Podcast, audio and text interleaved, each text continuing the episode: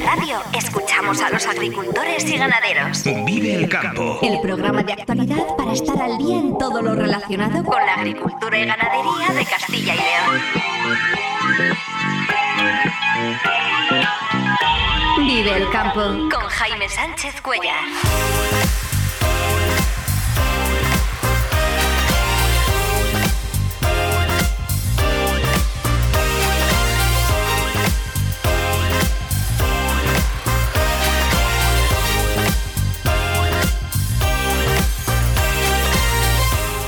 Buenos días, esto es Vive el Campo en Vive Radio. Hoy es miércoles 20 de diciembre y hasta las 7 y 50 de la mañana aquí contamos lo que está pasando en el sector agroalimentario y cómo afecta a los agricultores y ganaderos de Castilla y León. El campo al día, toda la actualidad del sector en Vive Radio.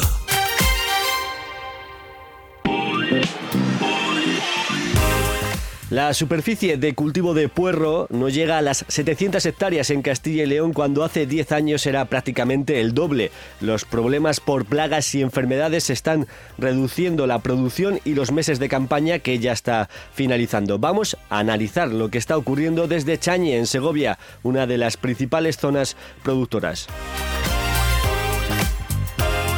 El consejero de Agricultura admite en las Cortes que los nuevos vídeos de la granja de Quintanilla del Coco en Burgos sí demostrarían algunas irregularidades, al menos en la eliminación de cadáveres, y anuncia que no le temblará el pulso para iniciar un expediente sancionador. La alianza UPACOAG pide que se amplíe más allá del 29 de diciembre el plazo de presentación de los expedientes de incorporación, mejora y modernización de explotaciones agrarias. Asaja asegura que los agricultores han sido los grandes perjudicados por los planes de forestación de tierras agrarias que la Junta ha conmemorado esta semana por su 30 aniversario. El Centro Miguel Delibes de Valladolid acogerá el 8 de febrero la tercera jornada española del cultivo de la alfalfa. La comunidad junto a Aragón y Cataluña concentra el 70% de la producción. Y en la lonja de Zamora ayer los lechones subieron 3 euros a las puertas de la Navidad. En cambio, en el ovino no hubo cambios en las cotizaciones. El cereal también repitió precio, salvo la cebada que subió un euro. Vive el tiempo en Vive Radio. Hoy no nos acompaña Daniel Angulo, le esperamos ya mañana y la previsión del tiempo para hoy anuncia una ligera subida de las temperaturas, aunque ahora se están produciendo heladas débiles de forma generalizada. Hoy deberían darnos una tregua a las nieblas, aunque para mañana y el viernes se vuelven a anunciar en toda la cuenca del Duero. Ayer fue un día frío con mínimas eh, oficiales de menos 5,5 grados en Burgos, o menos 9 grados en Sanabria. En Soria Capital se registraron menos 3,6 grados. Para hoy las mínimas se moverán entre menos 1 y menos 2 grados y las máximas en Zamora llegarán a 9 grados, en Palencia, en Salamanca y en Valladolid a 8 grados, en Ávila y en Soria a 7 grados y en Burgos a 6 grados y en Segovia a 5 grados. Y lo que hizo ayer la Agencia Estatal de Meteorología fue hacer un balance del otoño y marcó las previsiones para el inicio del invierno. De momento, la Nochebuena y la Navidad se presentan eh, con heladas en Castilla y León, una situación que se mantendrá hasta el día 27, cuando estas eh, bajas temperaturas serán sustituidas por borrascas que incrementarán la posibilidad de precipitaciones, una situación que abre paso a un invierno que será cálido y húmedo. Este viernes, como saben, Comienza oficialmente el invierno, será a las 4 y 27 de la mañana y se espera que el trimestre de enero a marzo sea cálido y húmedo en la comunidad. En cuanto al balance del otoño, que ahora se cierra, ha sido eh, muy cálido en la comunidad, con temperaturas que han sido 2,1 grados por encima de lo normal, lo que sitúa al otoño de 2023 como el segundo más cálido desde 1961. Pero también ha sido eh, muy húmedo. Este otoño ha habido un superávit de agua del 55% sobre el valor medio para este trimestre. Este carácter extremadamente cálido y muy húmedo se debe a la alternancia de borrascas atlánticas y bloqueos anticiclónicos que han coincidido con los veranillos de San Miguel y San Martín.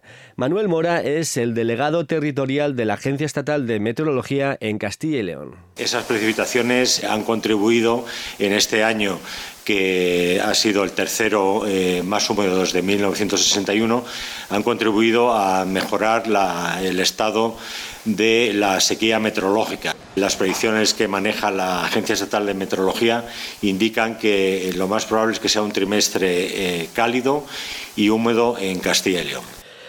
Y ayer, en el Pleno de las Cortes de Castilla y León, el consejero de Agricultura, Gerardo Dueñas, admitió que los nuevos vídeos de la granja de Quintanilla del Coco, en Burgos, donde una organización animalista ha denunciado episodios muy graves de maltrato animal, sí demostrarían algunas irregularidades, al menos en la eliminación de cadáveres. En los nuevos vídeos hechos públicos, georreferenciados y datados, se muestra el vertido de animales al aire libre a 800 metros del pueblo. Los servicios veterinarios de la Junta, tras ver las imágenes, sí apuntan a posibles irregularidades. Por eso, Gerardo Dueñas, ayer en las Cortes, ha anunciado un posible expediente sancionador. Tras el análisis detallado de dichos vídeos, e insisto, son algunos vídeos, los veterinarios de la zona sí han detectado que podría haber ciertas irregularidades, como pueden ser, por ejemplo, en la eliminación de cadáveres al encontrar un depósito de cadáveres en una zona vecina alejada de la explotación inspeccionada. Por ese motivo, le aseguro que desde esta consejería no le temblará el pulso para iniciar el procedimiento sancionador correspondiente en cuanto se, resuelva el proceso judicial y nuestras propias actuaciones de control. Desde la oposición, José Luis Cepa del PSOE criticó la posición del gobierno regional, en especial del consejero de Industria, Mariano Veganzones, que tras la primera denuncia habló de vídeos eh, manipulados. El señor Dueñas pero no era así de fácil haberlo dicho, lo que acaba de decir usted ahora mismo, haberlo dicho el primer día. Y no haber hecho pasar la vergüenza que nos han hecho pasar durante estos últimos 15 días. Porque fíjese usted, eh, pues, eh, el, primer día que aparecieron estas imágenes, el señor Beganzones, posiblemente sin tener idea de lo que estaba hablando, dijo claramente que eran imágenes manipuladas y que posiblemente eran de otro lugar. ¿Y qué tiene que decir ahora, señor Beganzones? En lo que sí que coincidieron las dos formaciones políticas es en defender al sector ganadero de Castilla y León y ensalzar su profesionalidad. Recordemos que lo ocurrido en Quintanilla del Coco está siendo investigado por el juzgado de Lerma. Y la alianza UPACOAG ha pedido formalmente a la Dirección General de Desarrollo Rural de la Consejería de Agricultura que se amplíe el plazo de presentación de los expedientes de incorporación, mejora y modernización de explotaciones, más allá del 29 de diciembre. Alega esta organización que la reciente modificación de directrices técnicas de la norma justifica esta petición, ya que con el cambio hay que revisar eh, todos los expedientes ya planteados, retomar otros que no llegaban a los parámetros para cumplir los requisitos de estas ayudas y que con estas modificaciones sí que cumplirían e incluso replantearse eh, ciertos expedientes que con la modificación de los nuevos márgenes netos pierden la condición de explotación prioritaria. Quieren que el plazo se amplíe hasta el 15 de febrero y critican a la vez que Asaja se negase eh, a esta ampliación de fechas en el último Consejo Regional Agrario. Precisamente Asaja de Castilla y León criticó ayer que el programa de forestación de tierras agrarias que comenzó a implantar la Junta en 1993 y que el lunes celebró su 30 aniversario ha servido sobre todo, aseguran, para retirar tierras de la producción agraria y ganadera sin criterio medioambiental aparente y prevaleciendo únicamente el interés por captar eh, subvenciones. En ese sentido, Frente a la valoración del gobierno autonómico, que considera el proyecto un éxito, desde la organización agraria aseguran que agricultores y ganaderos han sido los grandes perjudicados. Para la organización, los agricultores no se han beneficiado de este programa, pues los beneficiarios han sido los propietarios de tierras no y no los agricultores, y particularmente administraciones públicas del ámbito local. En otra cuestión, Castilla y León recibirá eh, más de 9 millones en ayudas para la industria agroalimentaria dentro del PERTE, dentro del proyecto estratégico para la recuperación y transformación económica para el sector en su eje 1. El Ministerio de Industria acaba de publicar la resolución definitiva de esta línea en la que en total se adjudican 184 millones de euros a casi 300 proyectos para la modernización, sostenibilidad y digitalización del, del sector agroalimentario.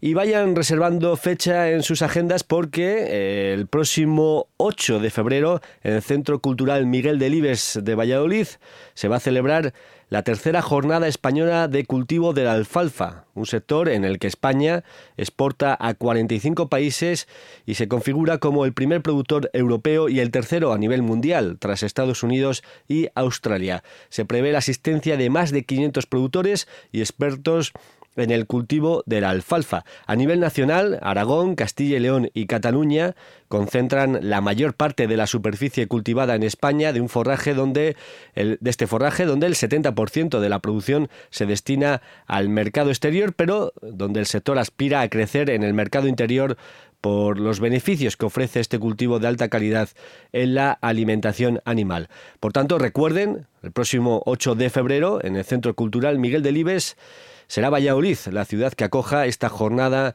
española del cultivo de la alfalfa. Son las 7 y 21 minutos de la mañana, continuamos ahora y nos vamos hasta Segovia para hablar del cultivo del puerro. Vive la entrevista del día en Vive el Campo.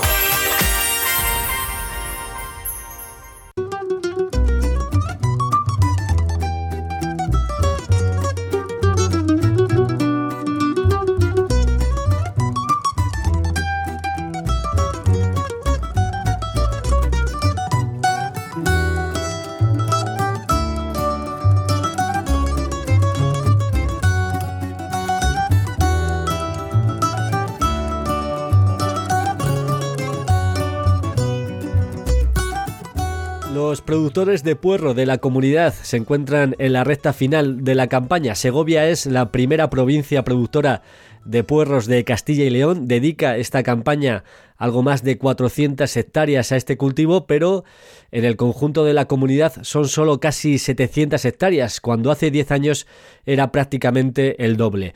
Para hacer balance de esta campaña nos vamos hoy hasta Chañe, en Segovia, para hablar con Jesús Bermejo, agricultor que lleva toda la vida cultivando puerros y desde 2008 con un lavadero propio para su transformación. Eh, Jesús Bermejo, eh, muy buenos días.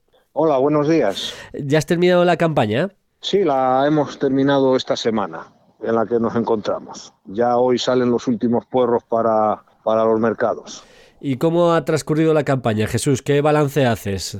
Bueno, pues la campaña, pues como ya nos viene pasando desde hace varios años, eh, los primeros meses, llámese julio, agosto y septiembre, bastante bien, bastante bien, porque ha ido, el cultivo va muy bien, pero a partir de que acaba septiembre, a primeros de octubre, ya nos vienen los problemas del puerro que se nos pudre, se desintegra, desaparece. Eh, tenemos una plaga que se llama sila y otra araña roja que se encargan de, en el verano, estos veranos tan calurosos, pues se, reproducen mucho y se encargan de meterles virus a los puerros que, que no tiran para adelante, se desintegran en el campo. Entonces, en la, la terminación, que claro, que, que sería, yo antiguamente terminaba en abril, la campaña y ahora es inviable. O sea, ahora solo tengo bien los meses de julio, agosto y septiembre. Que os obliga a terminar antes la campaña, ¿verdad? Sí, claro, claro. De hacer una campaña de nueve o diez meses que hacíamos antes, pues la vamos a tener que reducir a tres como mucho. Y ya con tres, pues tenemos industrias. Con tres meses no merece la pena tener las industrias abiertas porque no encuentras gente ni encuentras rentabilidad de ningún tipo. Hay que pagar las amortizaciones, hay que y son inversiones muy caras que no, que no se pueden mantener. Esto puede ser una de las explicaciones para la, el retroceso que se está produciendo en la superficie de, de, Puerro en Castilla y León. Claro, claro, es que todo lo que pase de octubre, el, el 90 no, el 100%, le voy a decir, el 100% se estropea, no, no, siga, no va para adelante porque se, se, desintegra. Les mete estas plagas que le he dicho, le meten unos virus que no, que no son capaces de, de sobrevivir. ¿Y no hay productos eh, fitosanitarios autorizados para su control? Había muy pocos, pero ahora nos han prohibido todos. Ahora nos han prohibido todos y no tenemos nada. Luego es un cultivo muy minoritario que no apuesta nadie. Las casas comerciales de fitosanitarios pues no, no apuestan por ninguna materia activa que, que, pueda dar la talla en el puerro. En el puerro no hay prácticamente nada. y ahora con todo el tema de los Global GAM, de la seguridad alimentaria, del cuaderno de campo, de todo esto, pues nos lo han puesto prácticamente imposible, imposible.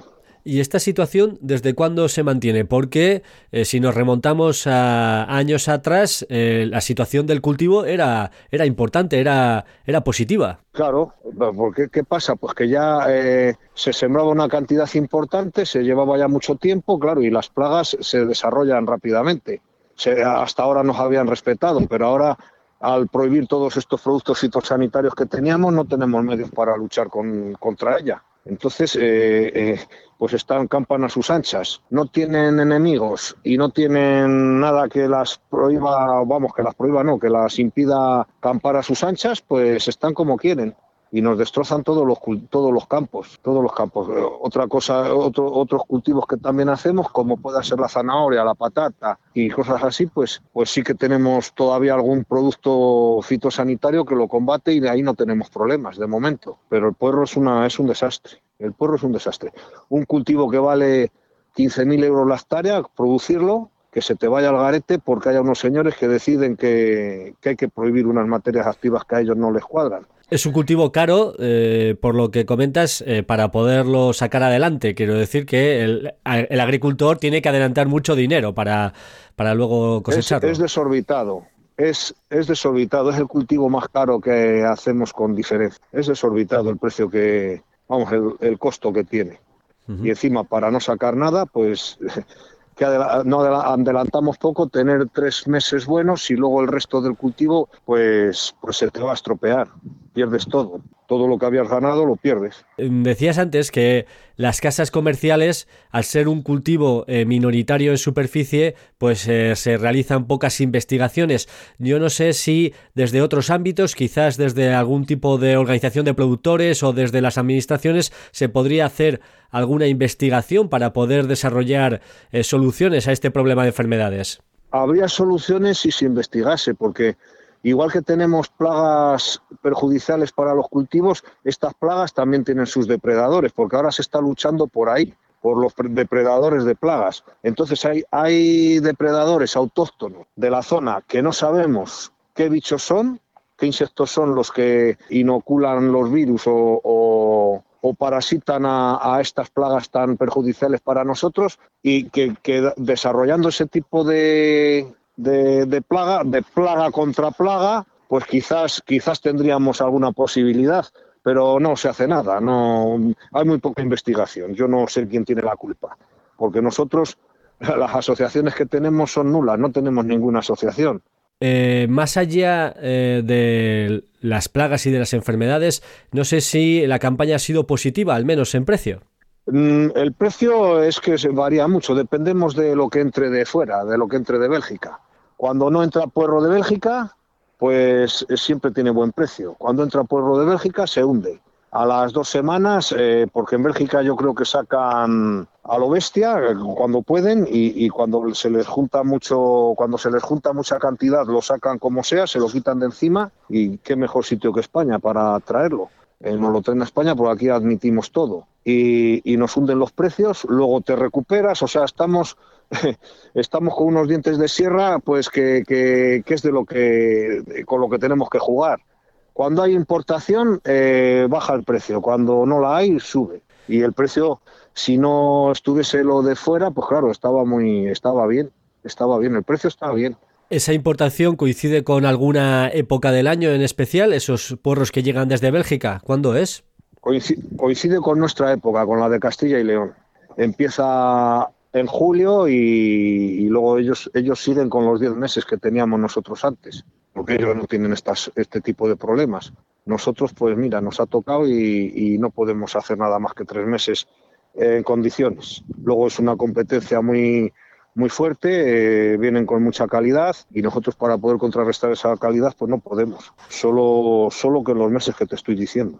Ya para finalizar, Jesús, además que llevas toda la vida eh, cultivando puerros, para quien no conozca este cultivo, no sé si nos puedes contar algunos detalles de su manejo, eh, cuándo lo trasplantáis en campo y cómo es un poco su ciclo, su comportamiento en las parcelas. Nosotros hacemos, el, puerro es una planta que, hay que trasplantar, no se puede poner, o normalmente para tener una calidad aceptable no la podemos poner directamente la semilla, no la podemos poner en el campo directamente. Primero lleva un proceso que hay que ponerla en un invernadero para que se desarrolle hasta, hasta las primeras fases de, de, su nacimiento. Vamos, se, desarrolla en, un, en unos en invernaderos que normalmente contratamos en Murcia. La planta la, nosotros ya la tenemos puesta, la de la campaña que viene ya la tenemos puesta en Murcia, que en, el invernadero está unos tres meses. A los tres meses la colocamos aquí en el campo. Y claro, y luego desde que se planta aquí en el campo hasta que se recolecta pasan otros cuatro meses. Entonces, claro, ahora eh, al principio cuando yo empecé a plantar, a sembrar, poníamos la semilla en el campo directamente y eso se tardaba, pues claro, esos tres meses más otros cuatro, ocho y salía, las plantaciones no eran muy buenas porque se perdía mucha semilla, eh, entonces hay que ponerlo en invernadero para cuando vayas a poner planta en el campo que esté todo sin que haya fallos. Y claro, es, un proceso muy costoso, que es por eso por lo que tanto cuesta, por lo que tanto cuesta el cultivo, aparte de las semillas, que son precios prohibitivos, lo que cobran por la semilla. Y luego ya su transformación en el lavadero, que ahí es más sencillo, entiendo, que es eh, lavar y clasificar y, embolsar. lo primero que tienes, lo primero que tienes que tener en el lavadero es gente, mano de obra que quiera trabajar, porque es, es dificilísimo encontrar es dificilísimo encontrar gente que quiera trabajar en, en estas cosas, ¿no? En el campo es complicado. Y luego eh, tienes que tener unas instalaciones adecuadas, con unas lavadoras, con unos quitapiedras, unos quitabarros, pasar por un proceso de pesado, de envasado y, y, para dejar el producto terminado y llevarle a los mercados, a los distintos mercados con los que trabajamos. También en el lavadero es un proceso muy costoso porque pon, pon portes, pon, pon envases, por mano de obra, seguros, bueno, pues todo ese tinglado, claro, que tiene cualquier, cualquier empresa. Que lo que incrementas en el lavadero, normalmente eso sí que es, sí que es viable porque sí que sale. Si metes un 40% del gas de, de valor al, al, producto, eso sí que te suele, sí que suele sacar los gastos. El problema es el campo, que el campo te falla dos hectáreas o cinco hectáreas y te han dejado la campaña tirulata, muerta. Te has quedado muerto. Jesús Bermejo, agricultor desde hace más de 40 años eh, y que conoce perfectamente el cultivo del puerro, te agradezco muchísimo que hayas estado esta mañana con nosotros aquí en Vive el Campo para darnos a conocer la situación de, este cultivo emblemático de la provincia de Segovia y que ahora pues está reduciendo su superficie. Jesús Bermejo, muy buenos días y muchísimas gracias. Muchas gracias a vosotros por el interés y a ver si llega esto a la gente que tiene que tomar nota de ello. Venga, muchas gracias.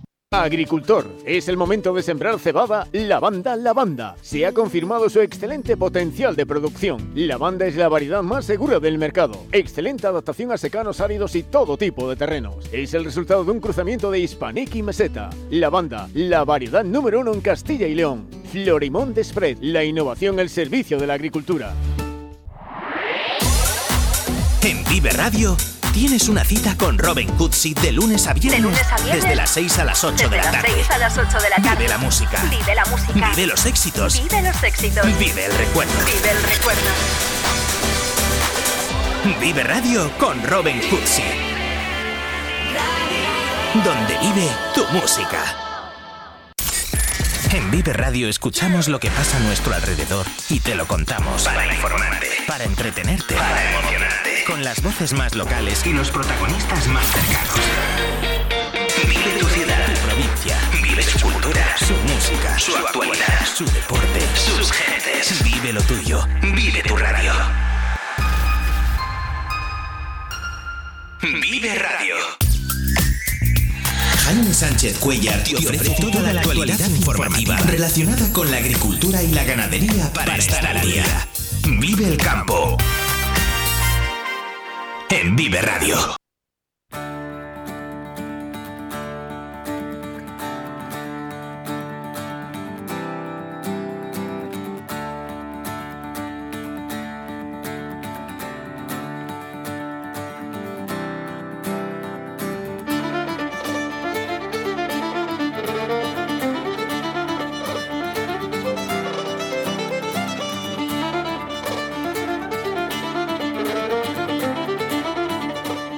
Próximos minutos seguimos conociendo novedades en el sector de la maquinaria agrícola y para ello nos acompaña, como todos los miércoles, eh, Daniel González de agromaquinaria.es y agriocasión.com. Daniel, muy buenos días. Buenos días, Jaime.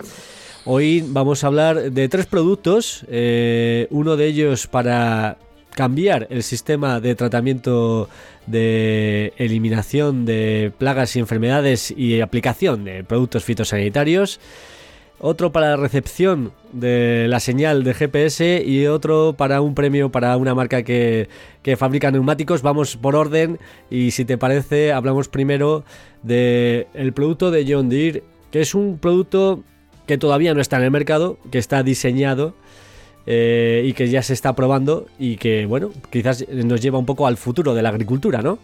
Sí, eh, bueno, los, dos primeros, los dos primeros productos son de John Deere, tanto el sistema de recepción como, como este sistema para, para desmalezar, para intentar acabar con esas malezas o esas malas hierbas en los cultivos, pero como bien has dicho, sigue siendo un, sistema conceptual. Digamos que este se está probando, está, está creado, pero eh, por ahora no, no está a la venta. Lo que nos vamos a encontrar es con un sistema que lo que utiliza son 5.500 voltios para, que, para destruir esas, esos haces vasculares que llevan los nutrientes y el agua a la planta y al destruir estos haces vasculares lo que, lo que vamos a conseguir es que esa planta se marchite. Entonces vamos a, vamos a pasar de, un, de productos químicos para, tratar tanto la maleza como para el control de las cosechas, vamos a intentar pasar a un sistema eléctrico. Eh, ha habido, pues es el John Deere como líder mundial de maquinaria y soluciones tecnológicas eh, y profesionales para, este tipo de, para, el sector agrícola y además con otra empresa alemana que es CropZone que han creado pues el, el Dual Volt 24M al final lo que conseguimos es que eliminemos mediante solo mediante la utilización de un sistema eléctrico eh, pues esos herbicidas y vamos a eliminar esos herbicidas y vamos además a conseguir un ancho de trabajo bastante amplio, a trabajar unos 24 metros. Con esta herramienta dejamos de utilizar herbicidas para la eliminación de malas hierbas y lo hacemos a través de esa descarga que lo que hace es secar la planta. Por lo tanto, al principio de la presentación yo he dicho para aplicación de fitosanitarios, bueno, en concreto, aplicación, eh, la sustitución de la aplicación de herbicidas que dejamos, dejaríamos de aplicarlo, lo sustituimos por esta, esta barra ¿no? que, que, este seca, que seca la mala hierba, efectivamente. Vamos a tener un sistema, pues en principio mucho más preciso y también mucho más rápido. Bueno, este es uno de los desarrollos. Hay distintos modelos eh, que se están investigando, eh, distintos proyectos en este sentido y distintas casas comerciales trabajando en esa línea que quizás en los próximos años iremos viendo resultados. El segundo producto del que nos quieres hablar también es de John Deere y es bueno una actualización del receptor del sistema GPS. John Deere ha realizado una actualización sobre su Starfire TM7000 lo ha renombrado como Starfire TM7500. Lo que vamos a encontrar es con, pues, un sistema también de recepción, el que sigue siendo el Starfire TM. Lo único que hay un pequeño rediseño, una placa eh, que va a tener una placa microelectrónica eh, mucho más ajustada vamos a seguir manteniendo pues toda la, todo lo bueno que, nos encontramos con el Starfire 7000, o sea, tenemos el módulo de compensación de, de, terreno, el TCM avanzado, la multiconstelación, en el que seguimos teniendo GPS, GLONASS, Galileo, Beidou. Después vamos a tener una precisión de más o menos 15 eh, centímetros de precisión en SF1, en RTK 2,5 centímetros de precisión. O sea, sigue siendo un producto eh, que, va a ser un producto muy, muy avanzado, una solución que, de precisión que, presenta John Deere desde ese 7000, de, de esa serie 7000, y que nos vamos a encontrar pues una repetibilidad de, hasta cinco años de temporada a temporada. Eh, ¿Qué quiere decir? Pues excepto la tornillería, prácticamente los tiempos de recuperación de un predio de cobertura van a ser mucho más rápidos. Eh, eh, la confianza que teníamos ya en las pasadas, en las pasadas eh, que teníamos anteriores y en los pasadas y límites que nos marcaba el año pasado, pues nos los vamos a encontrar en el siguiente año porque nos lo va a seguir manteniendo, que lo que vamos a ahorrarnos es, pues al final tener que estar triangulando cada vez que hacemos, nos vamos a seguir encontrando con que tenemos una memoria en la que ese producto nos va, nos va a seguir, eh, nos va a seguir manteniendo como teníamos el, anterior, la anterior tierra que estuviésemos trabajando, pues lo vamos a seguir, manteniendo. Respecto al anterior modelo, quizás eh, lo que sí cambia es un poco el diseño, lo has mencionado, porque se reduce el tamaño, ¿no? Quizás. Es un tamaño mucho más comedido, más pequeñito y aparte también pues internamente la placa electrónica también es, en los microcomponentes también hay una, un pequeño cambio. Van a seguir, o sea, cualquier agricultor que tenga un TM7000 va a seguir recibiendo actualizaciones eh, igualmente, o sea, va a, seguir eh, funcionando, el producto TM7000 va a seguir funcionando perfectamente como, como hasta ahora, el agricultor no tiene nada que temer en cuanto a actualizaciones y mejoras y lo único es el TM7500, pues tenemos una, una pequeña mejora en cuanto al diseño, pero el sistema es básicamente el mismo. Y por último, la marca Trelleborg, eh, que ha recibido un nuevo premio. Esta vez ha sido en, una feria eh, en Brasil. ¿Y eh, para qué neumático de esta marca es el premio y por qué? Bueno, pues ya, como ya nos tiene acostumbrados en esta última época del año, eh, Jaime, ya hemos hablado de muchos premios, llevamos hablando de premios toda una, un par de meses, bueno, ya desde Agritécnica y, y demás ferias pues que se han celebrado tanto en China como ahora en Brasil, pues al final está en la, en la vigésima edición de los premios en, Agrobras, en Agrobrasil pues nos encontramos con el mejor neumático de agricultura. Se lo han concedido al, al TM8000, al, perdón, al TM800 Sugarcane. Es un, es un neumático de grandes dimensiones, un neumático, pues, al final que lo que va eh, para tractores, para tractores de gran potencia, de alta potencia. Las bondades del TM800 Sugarcane, bueno, pues nos encontramos con que al final tiene un índice de velocidad D eh, con el que podríamos alcanzar incluso 65 kilómetros por hora con una presión de 1,6 bares. Ya sabes que más o menos trabajamos entre los 1, entre el 1,6 bares al 0,6 más o menos y lo que va a, lo tener es una, una, pisada mucho más ancha, que lo que buscamos siempre con la, cuando hablamos de neumáticos o, o, de cadenas, por llamar, de, que, que, al final no son cadenas, siendo una, una banda de goma. Siempre se busca que la pisada sea mucho más ancha para que repartir mucho más el peso y que el neumático no esté haciendo mucha incidencia sobre el terreno o que haga la menos posible. Eh, el TM800 del Sugarcane lo que nos garantiza es que en, esas, presiones entre 1,6 y 0,6, en comparación con otros neumáticos de, de marcas premium igualmente, pues nos garantiza que la pisada es mucho más ancha. ¿Vale? Vamos a intentar que, pues que la compactación del suelo sea, sea, sea menor, lo que va a mm, repercutir directamente tanto en la productividad como en el rendimiento de los cultivos.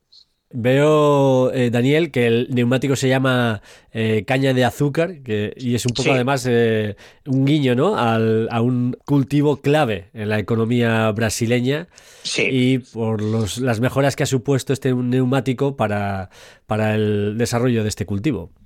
Sí, al final, bueno, es lo que tú dices, es, un, es un guiño. Es un guiño, sí, sí. Sí, pues aparte de que también siempre están compuestos, lo que hablamos siempre, últimamente, siempre de esa sostenibilidad de aquellas marcas que, quieren, pues sobre siempre, siempre buscan esos compuestos a partir de, pues, de materias más naturales o recicladas, eh, optimizar las bandas de rodadura y después eh, en, los cultivos, pues uno de ellos es el, la caña de azúcar, la agricultura, la agricultura sostenible en el sector de la caña de la caña de azúcar.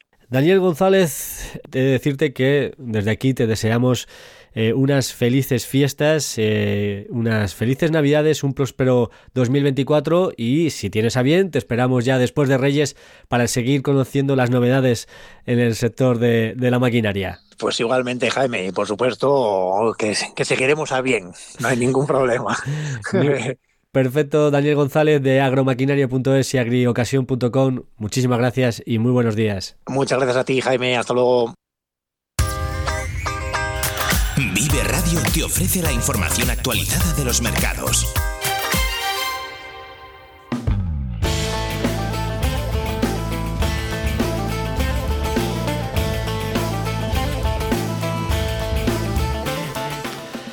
Y en la lonja de Zamora ayer eh, los lechones subieron 3 euros a las puertas de la Navidad. Eso significa que los tostones de 6 a 8 kilos cotizan a 48 euros y mientras que los de 12 a 15 kilos se encuentran a 57 euros.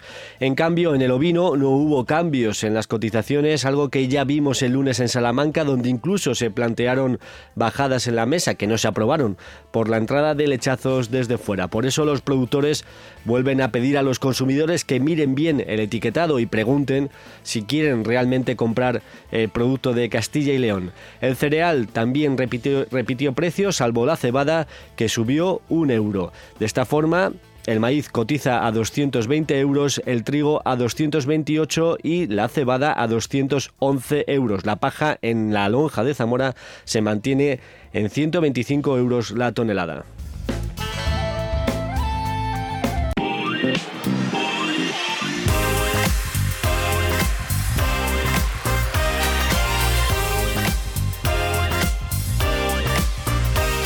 Antes de despedirnos, cuando son las 7 y 45 minutos de la mañana, repasamos los titulares del día. La superficie de cultivo de puerro no llega a las 700 hectáreas en Castilla y León, cuando hace 10 años era prácticamente el doble. Los problemas por plagas y enfermedades están reduciendo la producción y los meses de campaña, que ya prácticamente se da por finalizada cuando antes se mantenía hasta abril. También preocupa la importación de puerro desde Bélgica. Primeros meses julio, agosto y septiembre bastante bien, el cultivo va muy bien, pero a partir de que acaba septiembre, a primeros de octubre, ya nos vienen los problemas del puerro que se nos pudre, se desintegra, desaparece. Eh, tenemos una plaga que se llama sila y otra araña roja que se encargan de, en el verano, estos veranos tan calurosos, pues se, se, reproducen mucho y se encargan de meterles virus a los puerros que, que no tiran para adelante, se desintegran en el campo. El consejero de Agricultura admite en las Cortes que los nuevos vídeos de la granja de Quintanilla del Coco en Burgos sí demostrarían algunas irregularidades, al menos en la eliminación de cadáveres al aire libre a 800 metros del pueblo y anuncia que no le temblará el pulso para iniciar un expediente sancionador. Desde la oposición, el PSOE reprocha que al principio el gobierno regional hablase de vídeos manipulados. Tras el análisis detallado de dichos vídeos, e insisto, son algunos vídeos, los veterinarios de la zona sí han detectado que podría haber ciertas irregularidades, como pueden ser, por ejemplo, en la eliminación de cadáveres al encontrar un depósito de cadáveres en una zona vecina alejada de la explotación inspeccionada. Por ese motivo, le aseguro que desde esta consejería no le temblará el pulso para iniciar el procedimiento sancionador correspondiente en cuanto se, resuelva el proceso judicial y nuestras propias actuaciones de control. El señor Dueñas, pero no era así de fácil haberlo dicho, lo que acaba de decir usted ahora mismo, haberlo dicho el primer día. Y no haber hecho pasar la vergüenza que nos han hecho pasar durante estos últimos 15 días. Porque fíjese usted, eh, pues, eh, el, primer día que aparecieron estas imágenes, el señor Berganzones, posiblemente sin tener idea de lo que estaba hablando, dijo claramente que eran imágenes manipuladas y que posiblemente eran de otro lugar. ¿Y qué tiene que decir ahora, señor Berganzones? Este viernes 22 comienza oficialmente el invierno a las 4 y 27 de la mañana y se espera que el trimestre de enero a marzo sea cálido y húmedo en Castilla y León. El otoño ha sido muy cálido con temperaturas eh, de 2,1 grados por encima de lo normal, pero también ha sido muy húmedo, con un superávit de agua del 55% sobre el valor medio para este trimestre. Esas precipitaciones han contribuido en este año que ha sido el tercero eh, más húmedo desde 1961, han contribuido a mejorar el estado de la sequía meteorológica. Las predicciones que maneja la Agencia Estatal de Meteorología indican que lo más probable es que sea un trimestre eh, cálido y húmedo en Castilla y León.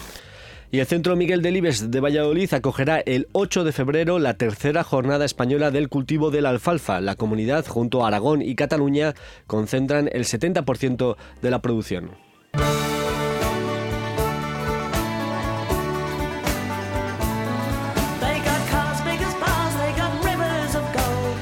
Hasta aquí el programa Vive el Campo, la cita diaria con la actualidad del sector agroalimentario en Vive Radio. Si has estado a gusto, regresamos mañana puntuales a las 7 y 10 de la mañana.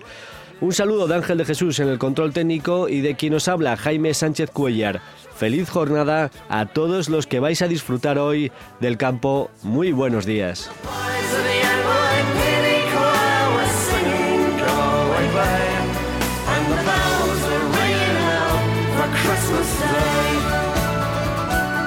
Agricultor, es el momento de sembrar cebada Lavanda Lavanda. Se ha confirmado su excelente potencial de producción. Lavanda es la variedad más segura del mercado. Excelente adaptación a secanos áridos y todo tipo de terrenos. Es el resultado de un cruzamiento de Hispanic y Meseta. Lavanda, la variedad número uno en Castilla y León. Florimón de Spread, la innovación el servicio de la agricultura.